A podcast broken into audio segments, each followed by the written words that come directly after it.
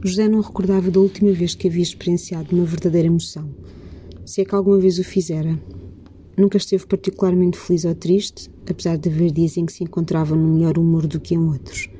Jamais parava na escuridão da noite para recordar tempos mais simples, com melancolia, não compreendendo a importância que certas pessoas davam a distantes memórias, como brincar na rua ou dormir na casa da avó.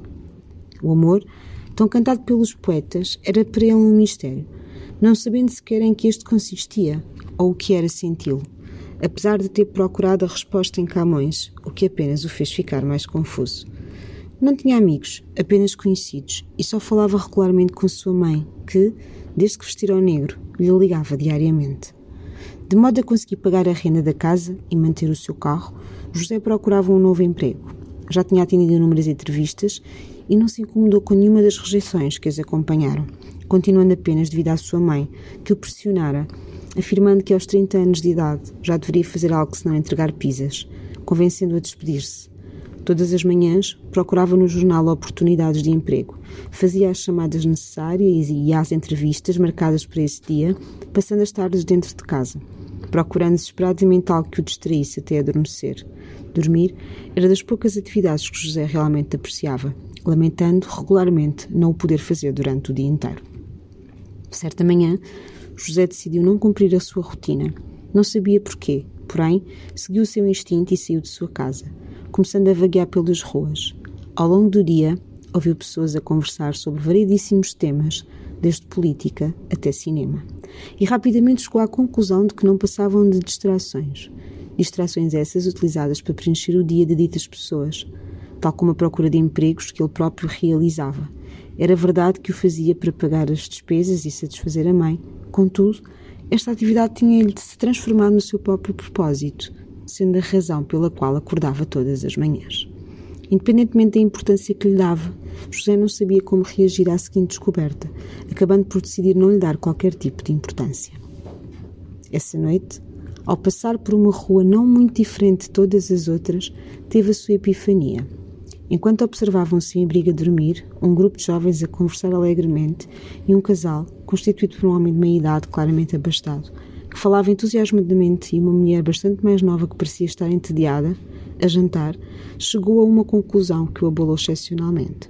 José não poderia ser mais diferente de qualquer um destes indivíduos. No entanto, concluiu que todos tinham algo em comum, incluindo o próprio. Ocupavam a sua vida com distrações, não apresentando qualquer tipo de propósito.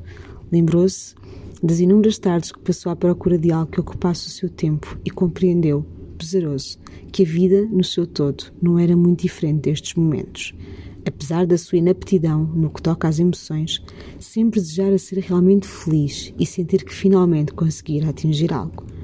Porém, se ainda ninguém tinha encontrado um propósito, se toda a gente contava com estas distrações e falhava em realmente ser feliz, porque havia José de o fazer.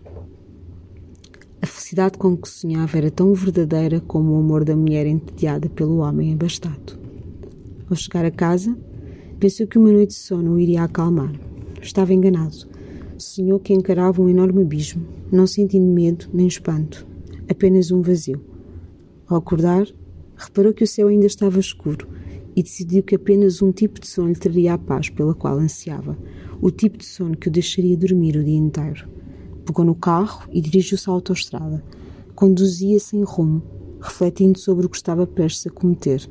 Contudo, não conseguia ver senão um enorme abismo. O sol começou a nascer e a luz a entrar pelas janelas do carro, tal como o vento que batia na face de José. Foi então que sentiu algo. Sentiu tudo: felicidade, tristeza, ira, sofrimento, medo, um conjunto de emoções avassalador que o fez rir, chorar, gritar, tudo o que nunca pudera ter feito até então. Continuou a conduzir, olhando para a estrada aberta e absorvendo o cenário à sua volta. A mãe de José que o compreendia melhor do que este alguma vez pensara, nunca descobriu se o filho morrera, se finalmente começara a viver, ou se teria feito ambos.